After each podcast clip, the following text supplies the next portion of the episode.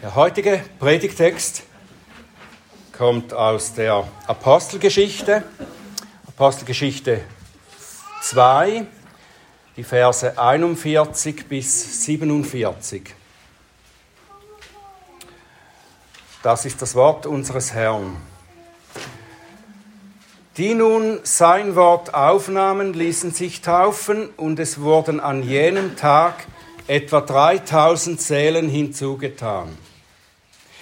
Sie verharrten aber in der Lehre der Apostel und in der Gemeinschaft, im Brechen des Brotes und in den Gebeten.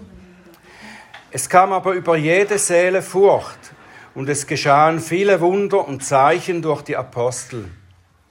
Alle gläubig gewordenen aber waren beisammen und hatten alles gemeinsam. Und sie verkauften die Güter und die Habe und verteilten sie an alle, je nachdem einer bedürftig war. Täglich verharrten sie einmütig im Tempel und brachen zu Hause das Brot, nahmen Speise mit Jubel und Schlichtheit des Herzens, lobten Gott und hatten Gunst beim ganzen Volk. Der Herr aber tat täglich hinzu, die gerettet werden sollen. Lieber himmlischer Vater, bitte lass uns aufmerksam sein, lass uns verstehen, was dein Wort uns zu sagen hat. Wir danken dir dafür, dass du dadurch zu uns sprichst.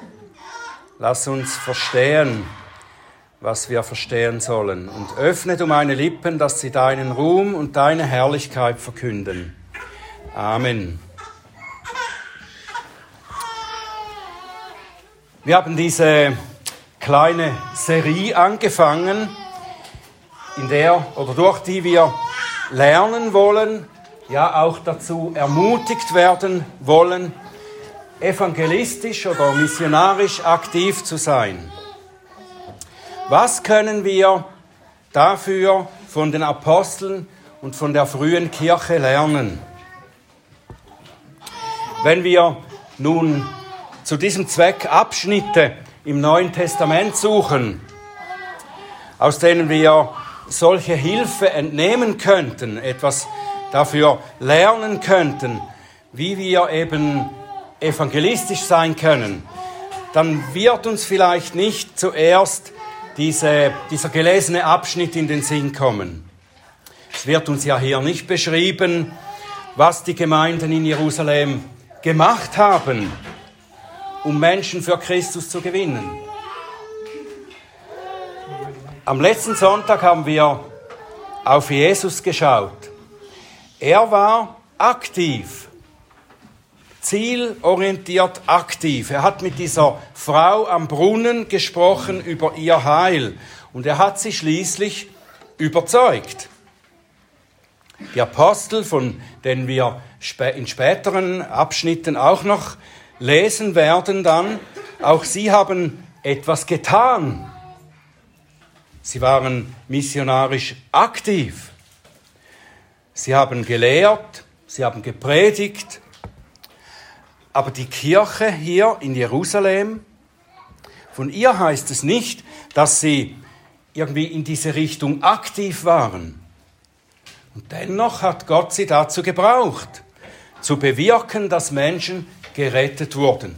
Das heißt hier, dazugetan wurden. Und das ist es, was mich an dieser kurzen Passage so ermutigt. Die Kirche hat eine Wirkung, eine missionarische Wirkung, indem sie einfach da ist und als Kirche Christi lebt. Eine Gemeinde wirkt zeugnishaft in der Welt, indem sie einfach die Gemeinde des Herrn ist. Es bedeutet nicht, dass sie nur passiv ist. Sie ist Zeugnis des Herrn. Sie bildet vor den Augen der Welt ab, wie eine Gemeinschaft aussieht, die Gott gehört und von ihm bestimmt ist. Und darum denke ich, dass es auch für unser Verständnis von Mission, Evangelisation hilfreich ist, wenn wir das Beispiel dieser jungen Kirche betrachten.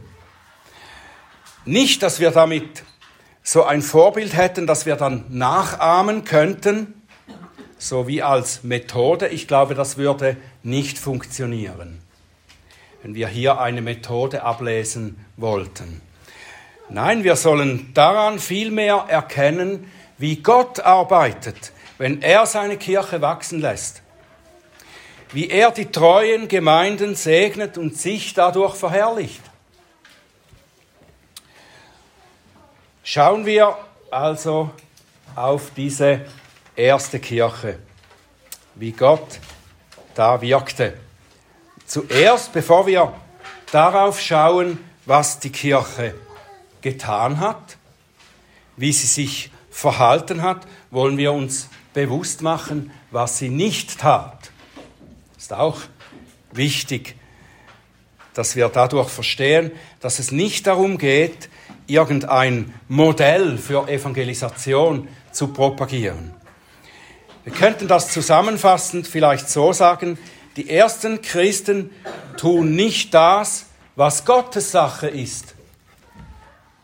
Das, was er tut, das tun sie nicht. Diese Gemeinden bemühten sich nicht, ihre Gemeinde attraktiv zu machen, so als wollten sie ihr Gemeindeleben als Methode verwenden, um Menschen anzuziehen. So etwa nach dem Motto, seht mal, was wir für eine coole Gemeinde haben. Seht einmal, was für eine lebendige Gemeinschaft wir sind, wie viel Spaß wir haben. Oder seht einmal, was für ernsthafte Christen wir sind, welche authentische Frömmigkeit wir pflegen. Oder seht, was für, für gute Lehrer wir haben. Das alles sind Bestandteile des Gemeindelebens, die vorhanden sein sollten, oder nicht? Oder die das Gemeindeleben unbedingt bereichern sollten. Gute Gemeinschaft, Freude, echte tiefe Frömmigkeit, gute Predigten, freudvolles Singen und Beten, all das macht eine Gemeinde tatsächlich attraktiv. Aber ich glaube, es darf niemals als eine Methode verstanden werden und auf ein Protest gestellt werden, um die Menschen dann damit anzuziehen. Es ist Gottes Werk.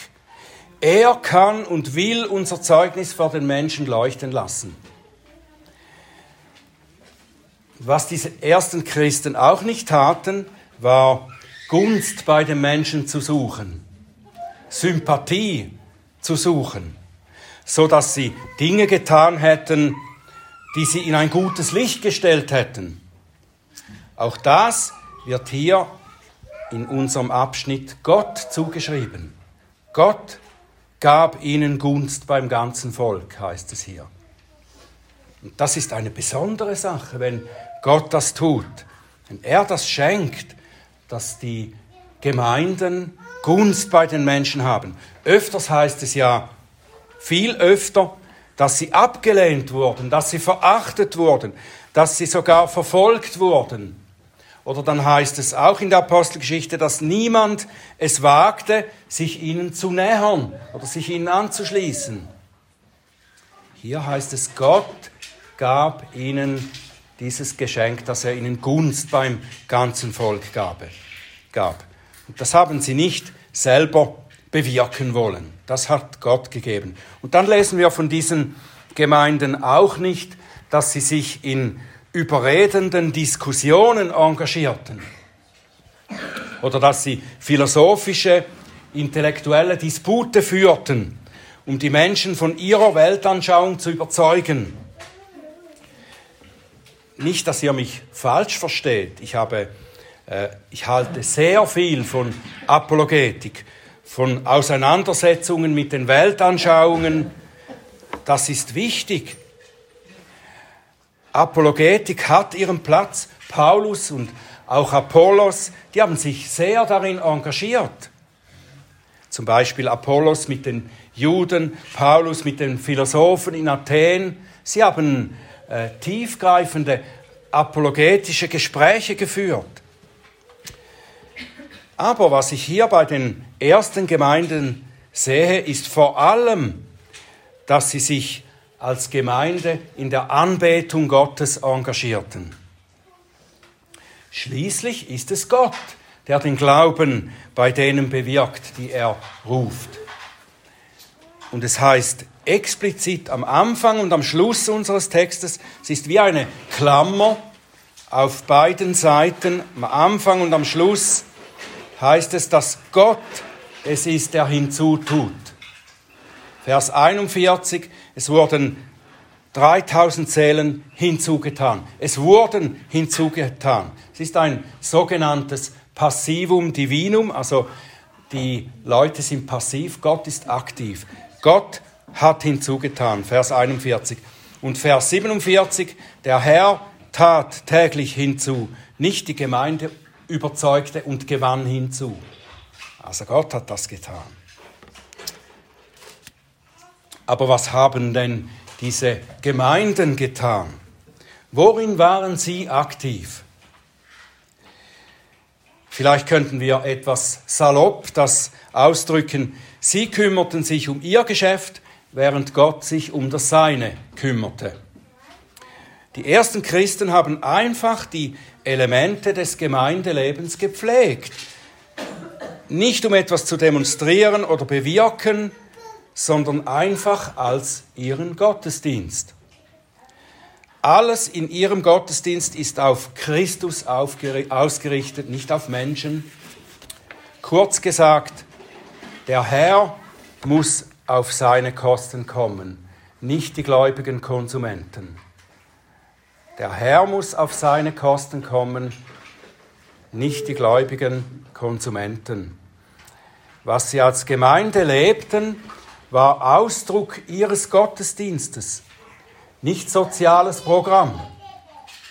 Ganz im Unterschied zu einer sozialen Institution, die sich dadurch profilieren will, vielleicht, dass sie zeigt, wie viel Gutes sie für die Bedürftigen tun. Nun, das Erste, das hier genannt wird, ist, dass sie in der Lehre der Apostel verharrten. Das taten sie, sie verharrten in der Lehre der Apostel. Und das Wort, das hier mit verharren übersetzt wird, das bedeutet, dass sie daran festhielten, dass sie darin blieben, der Lehre der Apostel dass sie nicht nur hörten, sondern dass sie danach lebten auch. Die Lehre der Apostel ist all das, was wir heute im Neuen Testament, besonders in den Lehrbriefen finden. Es ist das Evangelium von Christus mit allen Aspekten, die damit zusammenhängen. Die Rettung von der Sünde, aber auch die Lehre über das christliche Leben, das aus der Rettung kommt, das ihr folgt, wie wir in Gemeinschaft mit Gott und miteinander leben. Und das hatte ganz bestimmt Auswirkungen auf die beobachtenden Mitmenschen. Wer diese christlichen Gemeinschaften sah, der konnte sehen, sie suchen und finden Anleitung zum Leben. Lehre der Apostel ist Anleitung zum Leben vor Gott. Gottes Wort gibt ihnen alles, was sie zu einem erfüllten Leben in Gottesfurcht brauchten. Als, als ich etwa 20 Jahre alt war, da las ich einmal in so einem kleinen Kästchen auf einem handgeschriebenen Plakat, dass junge Leute zum Bibelstudium zusammenkamen, eine Gruppe junger Leute. Und Sie schrieben eben das, dass sie in der Bibel alles finden, was sie zum Leben brauchen, alle Antworten, die sie auf, für die sie Fragen haben. Und das hat mich angezogen, habe ich gedacht, das, so etwas müsste man haben. Das will ich auch. Und später wurde ich einmal eingeladen in eine Bibelstunde einer Gemeinde. Ich war überhaupt noch nicht Christ, ich hatte noch nicht viel gehört aber da wurde mir bewusst, als ich da zusah, ich war mehr als Zuschauer da, ich habe gesehen, diese Leute machen sich wirklich ernsthaft Gedanken über das Leben. Sie studieren diese Texte der Bibel und sie setzen sich mit dieser Lehre auseinander. Und das hat mir imponiert, obwohl man ja vielleicht sagen würde, ja, so eine interne christliche Veranstaltung ist vielleicht nicht das Erste, wozu man einen Ungläubigen einladen sollte. Bei mir hat das sehr viel bewirkt. Es hat mich angezogen. Die Lehre der Apostel. Das Zweite, wovon geschrieben ist, worin diese Gemeinden verharrten, festhielten, darin blieben, das war die Gemeinschaft. Und der verwendete Begriff hier, Koinonia, das meint eine tiefe, liebende Gemeinschaft, die einander teilhaben lässt am eigenen Leben und an allem, was man hat. Das ist ein, ein Einssein im Herrn. Es ist mehr als nur ein eine lustiges Zusammensein, tiefe Gemeinschaft. Und wie das aussah, diese Koinonia, das wird gleich in den folgenden Versen beschrieben, die wir auch gelesen haben. Ab Vers 44. Alle gläubig gewordenen aber waren beisammen und hatten alles gemeinsam. Und sie verkauften die Güter und die Habe und verteilten sie an alle, je nachdem einer bedürftig war.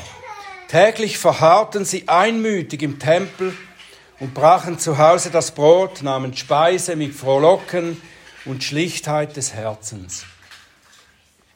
Diese Geschwister teilten ihr Leben miteinander. Sie aßen nicht nur zusammen oder hielten äh, geplante gottesdienstliche Veranstaltungen, sondern sie teilten alles, auch ihren Besitz. Das war natürlich nicht eine Art, äh, eine Art sozialistisches Kommunenleben, sondern vielmehr ein Reagieren auf die Not der Zeit. Es herrschte damals in Jerusalem teilweise große Armut. Unter den Christen waren auch viele arme Leute, teilweise ehemalige Sklaven und die waren besitzlos natürlich. Und dazu verloren auch manche ihre Stellung und ihr Einkommen, weil sie Christen wurden. Ihre Gemeinschaft war getragen durch die Gemeinschaft mit Gott. Das war die Grundlage ihrer Gemeinschaft untereinander. Dadurch, dass sie in Christus waren, waren sie ein Leib, ein Körper. Und diese tiefe organische Gemeinschaft mit der gegenseitigen Überlebenshilfe war Ausdruck der Liebe Gottes, die in ihre Herzen ausgegossen war. Und das hat großen Eindruck auf ihre Umgebung gemacht. Der Herr selber hat es vorausgesagt, daran werden alle erkennen, dass ihr meine Jünger seid, wenn ihr Liebe untereinander habt. Und das hatten sie. Und das hat diesen großen Eindruck gemacht. Und das findet man in Schriften, wo über die frühe Christenheit berichtet wird. Dieses Zeugnis hat sich verbreitet und die, diese liebende Gemeinschaft musste sogar von ihren Verfolgern, die sie ausspioniert haben, anerkannt werden. Einer von ihnen schrieb darüber sogar in einem Brief, ich denke, es war Plinius, der an Trajan schrieb, also einer, der Christen äh, verfolgt hat, professionell, und hat sie ausspioniert und hat auch das festgestellt, dass sie so eine liebende, enge Gemeinschaft haben. Auch Tertullian, der Kirchenvater, aus dem Jahr, im Jahr ungefähr 200, hat er auch geschrieben, wie die Christenverfolger von der Gemeinschaft und Liebe der Brüder beeindruckt waren. Es hat einen großen Eindruck gemacht, einfach dadurch, dass sie eben der Leib Christi waren und das so lebten. Dann lesen wir weiter. Sie verharrten auch im Brechen des Brotes.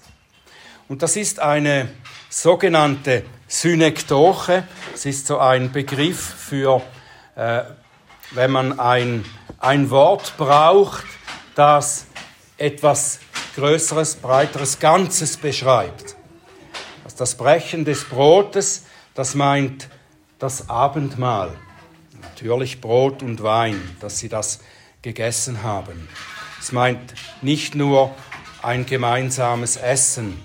Es ist so ein, wie ein technischer Begriff für das Abendmahl. Das Mahl des Herrn war ja von Anfang an Teil des Gottesdienstes. Und es wurde oft nach einem gemeinsamen Essen, wurde dann das Abendmahl gefeiert. Zuerst das sogenannte Liebesmahl, dann das Abendmahl, das Brechen des Brotes. Das Abendmahl ist ja die bildhafte Verkündigung auch, Verkündigung des Evangeliums. So wie es heißt, 1. Korintherbrief haben wir heute auch gelesen, so oft ihr dieses Brot esst und den Kelch trinkt, verkündigt ihr den Tod des Herrn, bis er kommt. Ja, die Botschaft des Abendmahls, die geht auch hinaus. Menschen, die sich um Christus versammeln, bekennen dadurch, dass sie nicht besser sind als andere. Sie haben Gottes Vergebung nötig. Sie finden diese Vergebung und geistliche Nahrung in Christus. Und das Abendmahl macht auch eine Unterscheidung zwischen Christus-Nachfolgern und den übrigen, die das nicht sind. Es fordert heraus, sich zu überlegen, wo man steht, wie man zu Gott steht. Gehöre ich zu diesem Leib, der hier abgebildet ist? Gehöre ich zu diesen, die in Christus sind oder nicht. Und damit kann die Feier des Mahls, wenn sie gesehen, beobachtet wird, auch eine missionarische Wirkung haben. Das vierte, das genannt wird, das die Kirche pflegte, das sind die Gebete.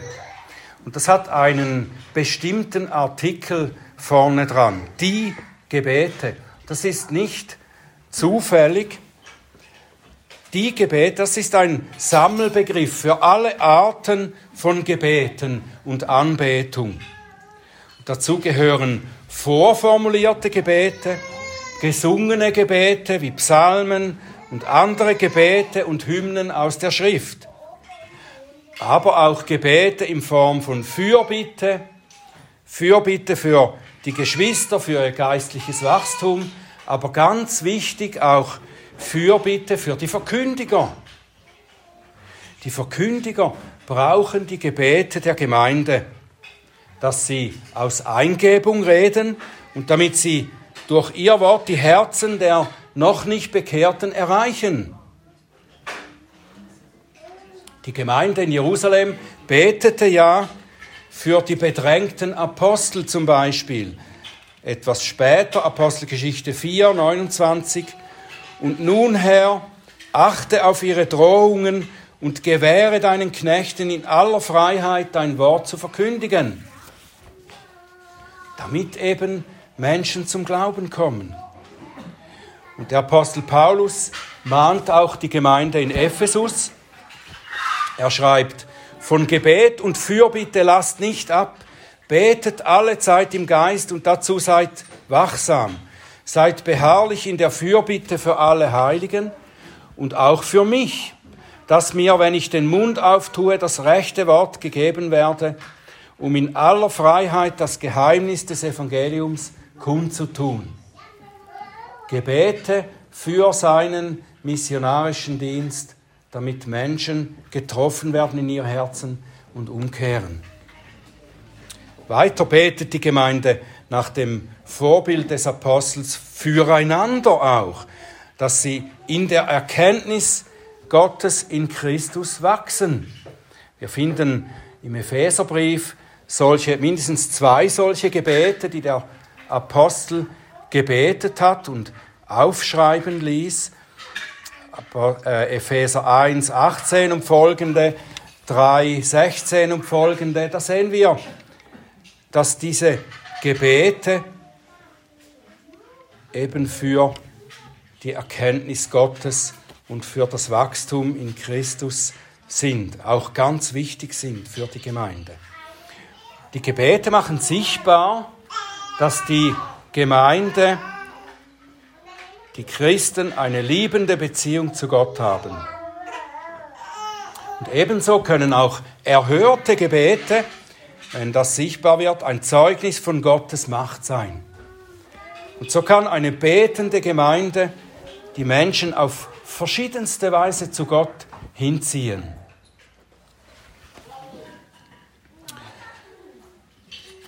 Nun, unsere Anfangsfrage war ja, was können wir von der frühen Kirche über Evangelisation lernen? Anders gefragt könnte man sagen, was können wir nachahmen, um das Wachstum des Königreiches Gottes zu fördern? Und das Wort nachahmen sollten wir, wie schon angesprochen, vorsichtig gebrauchen. Wir sollten nicht die ersten Gemeinden nachahmen in dem Sinn, dass wir ihr Gemeindeleben kopieren, um dadurch irgendwie wirksam zu sein nach außen. Die Gemeinde in Jerusalem haben ja ihr Leben als Kirche Christi nicht so ausgerichtet, wie sie es taten, um evangelistisch zu wirken, sondern sie beteten Gott an, wie der Herr es ihnen gezeigt hat. Wir wollen einfach Gemeinde sein, die am Vorbild des Neuen Testaments orientiert ist. Und das ist ein Ausdruck dessen, dass Christus das Zentrum unseres Glaubens und Lebens ist. In Bezug auf Mission, Evangelisation, vertrauen wir darauf, in erster Linie darauf, dass Gott souverän ist in seinem Wirken und die Erwählten zu sich ruft, wie es ihm gefällt. Er und nicht wir sind es, die Menschen hinzuführen.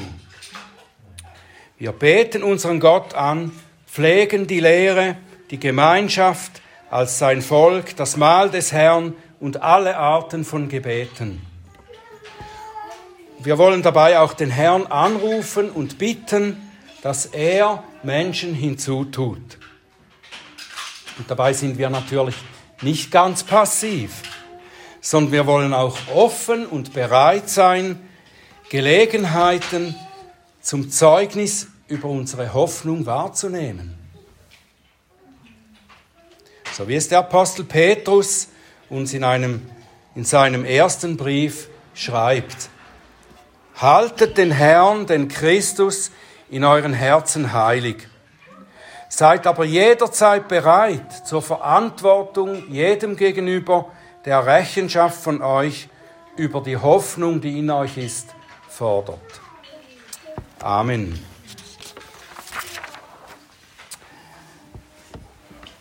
Lieber himmlischer Vater, wir danken dir, dass du uns dadurch so segnest, dass du uns als Geschwister zusammengestellt hast, dass du uns nicht nur nebeneinander gestellt hast, sondern dass du uns in dir eins machst, dass wir eine lebendige Gemeinschaft, ein lebendiger Leib, dein lebendiger Tempel sein können der von dem spricht, was du tust, mit denen, die zu dir gehören. Lass das auch ein Zeugnis in der Welt sein, Herr. Nicht, dass wir gar nichts anderes tun, dass wir nicht bemüht sind, evangelistisch tätig zu sein, das wollen wir auch. Und wir wollen dich auch darum bitten, dass du uns dafür ausrüstest, aber wir wollen dich auch bitten, dass du diese Basis, die wir dafür haben, dass du sie stärkst und dass du uns zunehmen lässt in dieser Gemeinschaft, im Achten auf dein Wort, auf deine Lehre und in der Anbetung, die wir pflegen. Hab Dank dafür, Herr, und sei gepriesen. Amen.